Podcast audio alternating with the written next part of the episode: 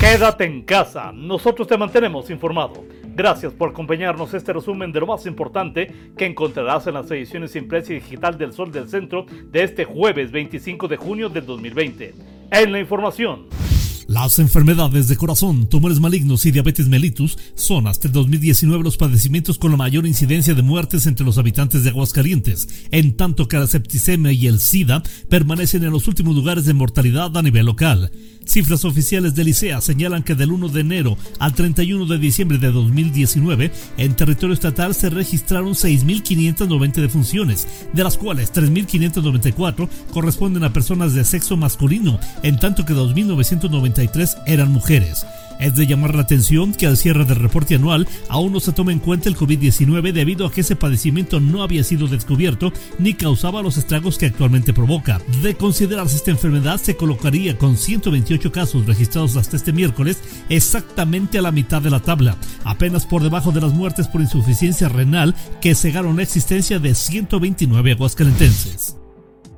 El estado de Aguascalientes registra en solo dos días un alarmante incremento de 26.58% en número de personas que han debido ser hospitalizadas por coronavirus COVID-19, al pasar de 79 al inicio de la presente semana a 100 este miércoles. Por lo que se refiere a quienes han dado positivo a la aportación del virus SARS-CoV-2 que causa este mal, con cierre al miércoles, la cifra acumulada es de 2.660, que representa 69 casos más que el pasado martes y un incremento de 5.51% durante la presente semana, en la cual se han acumulado 139 nuevos pacientes. Las muertes ascienden ya a 128.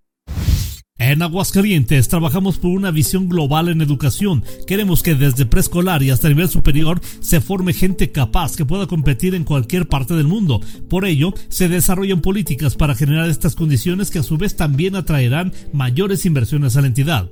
Así lo sostuvo el gobernador Martín Orozco al entregar a niños y jóvenes becas de los programas Apoyo a la Permanencia, Tutor al 100 y Universitario al 100, en donde recalcó que el gran reto para Aguascalientes es mantener la calidad educativa pesar de la pandemia, pues la adaptación será un factor clave para garantizar la misma, pero también para incorporarse a circunstancias que exige un mundo globalizado.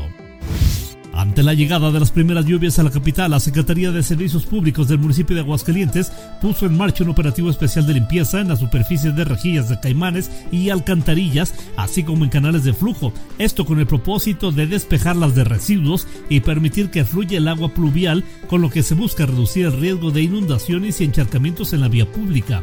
Miriam Rodríguez Tiscareño, titular de la dependencia, informó que la Dirección de Limpia y Aseo Público lleva a cabo estas acciones de manera periódica. Sin embargo, al inicio de la temporada de lluvia se intensifican con el fin de prevenir inundaciones, recolectando desechos como envases, envolturas de alimentos, bolsas de plástico, lodo, ramas y hojarasca, entre otros. Más de 86 mil personas de la tercera edad inscritos al padrón del programa 65 y más recibirán a partir del próximo primero de julio el pago correspondiente al cuarto y quinto bimestre del año, ya sea mediante orden de pago o a través de tarjeta electrónica, en el caso de aquellos que han logrado bancarizarse. A cada uno de los beneficiarios se le entregarán un total de 4.600 pesos correspondientes a los periodos señalados. Cabe recordar que por instrucciones de la Federación, los 86 mil inscritos a este beneficio tienen derecho a 2.300 pesos mensuales en total se generará una derrama superior a 395 millones 600 mil pesos solo para nuestra entidad, dio a conocer Aldo Ruiz Sánchez, superdelegado en Aguascalientes del Gobierno de la República. En información que un caso más de suicidio se registró en Aguascalientes. Ahora se trata de una persona de sexo masculino que decidió terminar con su vida colgándose en el interior del baño de su domicilio. Los hechos en el fraccionamiento Ruiz Señores del municipio de Jesús María. El detalle de esta información y mucha más lo encontrarás en las ediciones impresa y digital del Sol del Centro de este jueves 25 de junio del 2020.